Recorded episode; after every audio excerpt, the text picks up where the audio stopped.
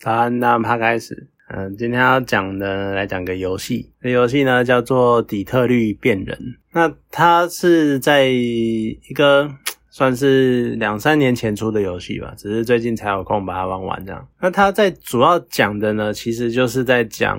AI 人工智慧的一些发展。好，就是它故事的主轴呢，聚焦在三种型号的机器人上。一个呢是做出来专门帮政府机关的警察机构办案的，所以下面就叫他警察。那另外一个呢是，他就是在一开始设定是在家里面帮佣的机器人，就是也就是大多数我们会用到机器人的时候需要用的是方式，就对了，就是在家里面帮佣的机器人。那他呢？在帮一个画家做事，可是因为一些原因，然后他开始展开了逃亡，然后到最后呢，变成了呃，有点算是机器人的革命家的感觉吧，所以下面就叫革命家。那在那还有第三个呢，是女性的机器人，她也是帮佣的角色，那只是她后来也是开始逃亡逃出来这样子。那下面就先叫个女佣好了。聚焦在这三个机器人的身上，那在于，然后在他们探索自己的算是机器人生涯的方向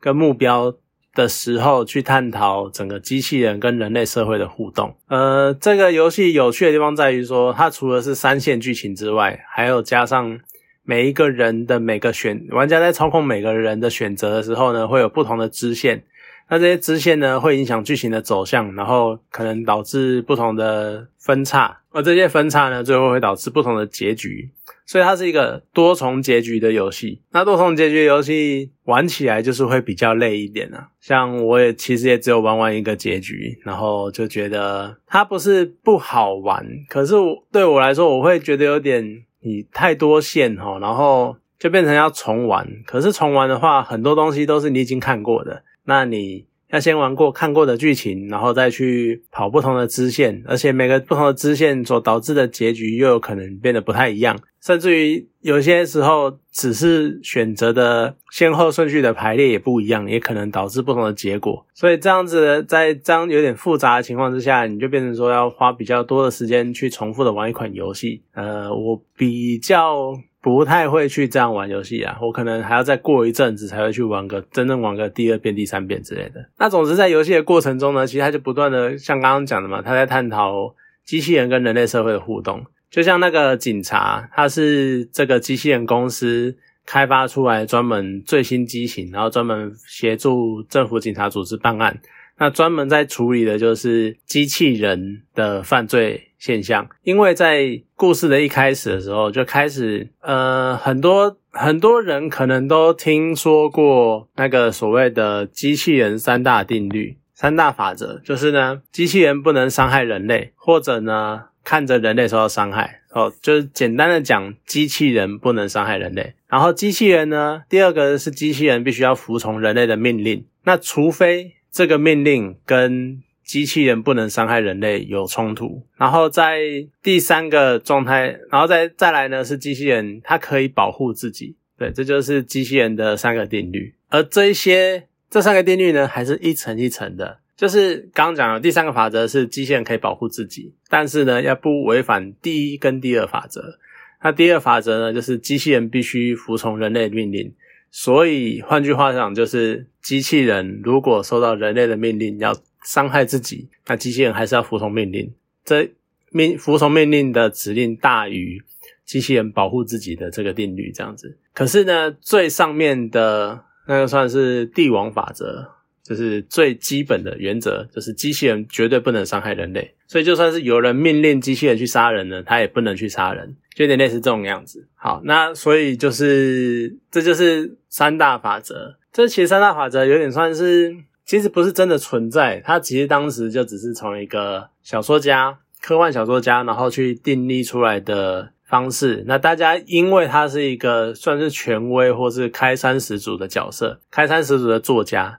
所以大家都沿用他的那个原法则去做这些事情，去做这些设定。那总之呢，在这样的前提之下，当然底特律变人里面的这机器公司，它也做出了这样的设定。可是，在这个世界里面，在这个设定下，开始出现了一些。莫名的或者是奇特的犯罪案件。那感觉上好像跟好像是来自于机器人犯案，而这些机器人犯案的结果呢，都有点在违背这三大定律的感觉，所以他们才会设计出警察这个型号去协助警方办案，然后专门处理机器人犯罪。那在整个过程中呢，你一开始就从警察办案开始，然后就处理一件机器人犯罪。那在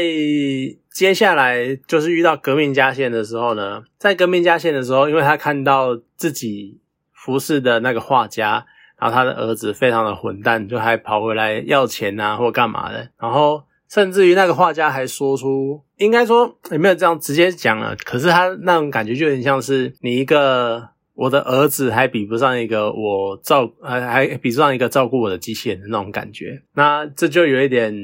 讽刺啊，就是你看人比不上机器人那种感觉。而在那个儿子在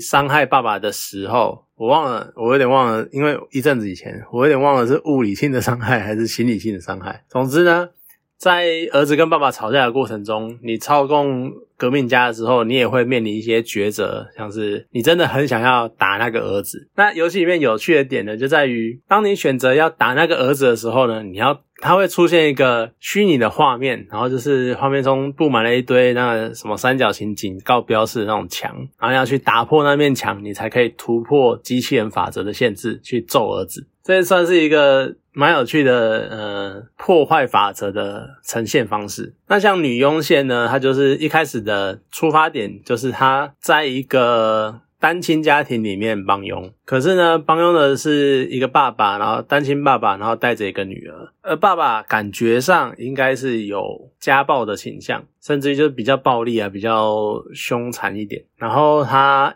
为了在某一次为了保护小女孩，所以呢跟爸爸起冲突，然后逃出了家门。那这边其实那个时候玩的时候，大概猜得出来，有这边有一个分支是好像女佣。有一条线是女佣杀了爸爸，还有一条线是没有杀，但是就是逃出来了。总之呢，革命家跟女佣在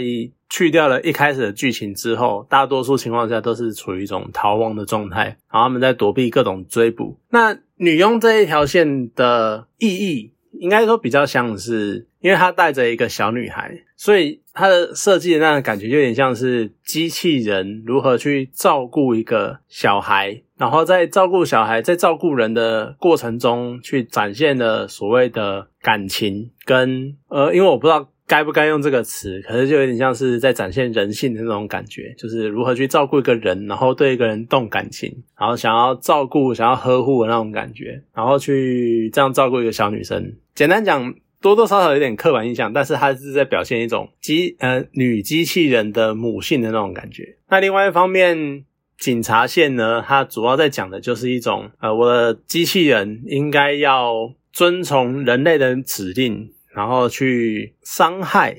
或者是追捕我的机器人同胞，或者是去做一些反抗。而且在警察线的过程中，他也去，他也跟一个人类警探去当一个搭档。虽然，然后那个人类警探刚好是非常讨厌机器人那一种。那所以在这个过程中，有点像是你如何去一个机器人警察，如何去得到另外一个人类警察的信任或者是协助，你们如何一起协作协作办案，尤其是当那一个人很讨厌你的时候，所以这边又有点像是在，尤其是警察的搭档，其实是一个很讲求信任跟信赖度的的关系，所以他。这条线就变成说，在讲人类如何跟呃机器人如何跟人类建立信任感。虽然说这条线我玩的有点，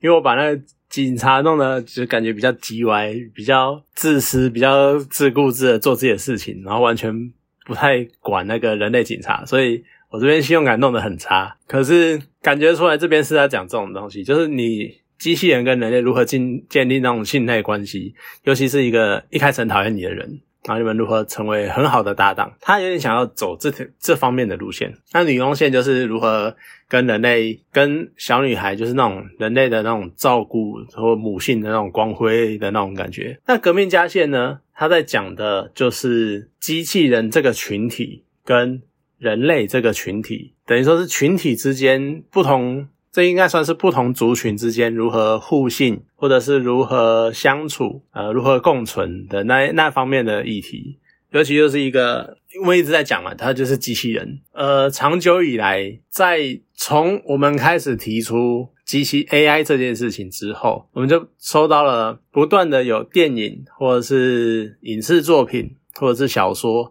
开始在讲机器人对人类的威胁这件事情。呃，你看，像最早的，可能大家比较能够接触到最早的就是那种魔鬼终结者那个年代，然后那个人类智慧。人工智慧开始慢慢的攻攻击人类，然后再靠到近代，可能像骇客任务啊，那像到了，然后日本的漫画呢，就想可能像比如说呃，攻壳机动队啊，或者是创梦啊这种，在探讨机器跟人类的关系，还有就是人工智慧的关联。其实大多以这些故事的作品来说，一直在给人给人一种。就是对我来，我会觉得说这些作品给人的印象都是比较负面，或者对人工智慧会有警戒心的感觉。我觉得有点算是讲难听点，有点散播恐惧那种感觉。呃，那变人的话，底特律变人，它其实在讲的是一种你如何去建立不，你就把它当做不同的族群就好了，不同的种族，那我们如何去跟他们相处，有一点那种感觉，只是。你要怎么样去衡量之间的界限跟评量这个过程，可能就要看这个视听大众，也就是我们如何去想这些事情了。像，因为你一开始，其实，在很多状况下，我们虽然说一开这些影视作品在讲的都是。人工智慧会威胁到人类，可是很多情况下呢，很多作品的描述角度又会觉得好像其实人类活该，就像是他们会设计出来 AI 的目的是为了帮助人类。然后呢，要消除要那因为要人工智慧，所以人工智慧发展的目的呢是人类不要一直去操控设计这些系统，然后让这些系统呢能够自动的去判断哪些是好的，哪些是不好的。然后莫名其妙的呢，这些系统就会自己呃找出最后得出最后的结论是人类是地球上最大的害虫，然后所以要把人类消灭掉，然后所以开始威胁人类的生命。很多的科幻作品都是用这个角度当出发的，所以其实你要讲的话，这些。这些方式、这些角度，感觉上好像说了老半天都是人类自己的问题。所以，嗯，这种长久以来那种人工智慧跟人类的相处方式，这种讨论的作品啊，就真的是很多多，非常的多元。那底特律做人，我觉得算是一个蛮有趣的，是因为你是少数一个，你去站在机器人的角度去看看所谓的人类应该是怎样的。意识怎样的存在？然后你如何从一个可能是冷冰冰的，或者是设计过的城市的印象，然后去跟真正的人类、跟真正的现实去做接触、去做交流，一个算是一个蛮有趣的设计。那当然，整个路线呢，一定也会有彼此冲撞的时候，就像是革命家跟警察，他们最后可能也会交遇，可能也会相遇，因为毕竟警察他再怎么样。自私，再怎么样跟人类警探处不来，没有信任感，但他还是要遵循一个秩序，遵循一个当初城市设定好的方式，然后去对付机械犯罪。而革命家呢，他已经打破了那一个法则的法则的墙。所以他就是完全为了机器人这个族群在奋斗。那你在这样的冲突之下，简单讲，机器人呃，革命家就有点像是机器人里面的自由派，然后警察就有点像是机器人里面的保守派。所以在这种手续跟呃秩序跟混乱之间的冲突，当然会导致两个人的决斗，那也会影响到很多事情、很多层面。所以它整个世界观，虽然说它其实玩起来的。感觉是蛮直线的，可是因为很多的选择、很多的交错之类的分支，所以你到最后你可能也会就能能够激荡出的路线跟火花还是蛮多的啦。那像女佣，她其实就是在讲一个，她可能还没有探讨到什么男女平等这么更高一层的东西，她就只是。很单纯的在讲一个光机器人跟人类这件事情就可以讲讲不完了。那所以他，你看他就照顾小孩，然后带着小孩跑来跑去。那在这个过程中，如何能够产生对小孩的信赖感，那种照顾的感觉？而小孩呢，如何跟他产生信赖关系跟依赖感？这也是一个蛮值得看的地方。所以你看。讲到这边，你会变成说有点像是智，就算是人工智慧，它也会有感情，也会有感受的能力，那也会有这些可能同理心，或者是不同于以往那种城市设定的那种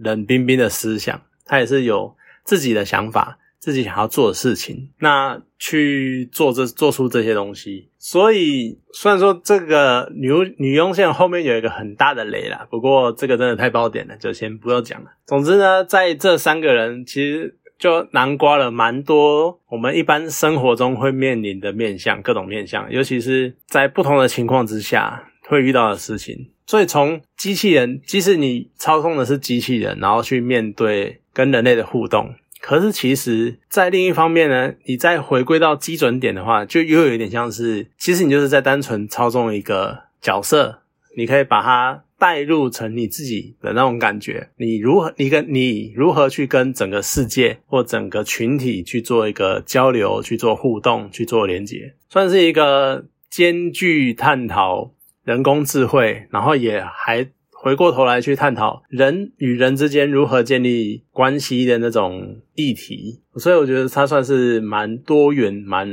有趣的作品，蛮值得一玩的啦。那虽然它的游戏性，你如果不是什么老手啊或者什么，你可能。其实单纯调个，可能调个中呃正常或简单就好，你不需要什么中逼去调个什么困难的，因为它虽然说感觉上比较像是看电影，你只是选做一些选择而已，可是还是有一些动作场景，你要自己去做一些 QTE，也就是随着时间随着画面跳出来的指令，你要去输入指令，而这些指令没有输出来呢，可能就会导致不同的结局，你也不会希望，因为你明明想要做。A 可是因为按键按错了就变成 B 吧，所以可能你去调个正常或者是简单的难度就可以了，蛮值得一玩的啦。尤其是可以重复多玩个几次，而且它我要有趣的点在于它的标题叫做底特律变人。为什么要在底特律？因为底特律啊，当然我不是很熟啦，不过就现知现现在知道，就是底特律本来就是那种。重工或者是那种机汽车工业的那个大城，那当然可能到了之后，所以它有点类似算是机械工业的代表城市。所以你看，像到了机器人的时候，它就会变成，你就会感觉好像用底特律这个机械工业的大城来当做一个机器人社会的开始点，就又显得好像蛮自然的、蛮理所当然的感觉。好，总之。真的是一个蛮不错的游戏，而且在玩的过程中会激发你很多想法跟能够探讨的事情。那单纯去玩这个游戏呢，也是蛮有趣的，因为它有解掺入一些解谜或者是呃有点悬疑的元素，所以单纯的游戏性跟它背后所探讨的议题什么都蛮丰富的，算是蛮值得玩的。好了，那今天这个游戏呢就讲到这边，有空的话可以去找来玩。好。你就讲到这边，谢谢大家。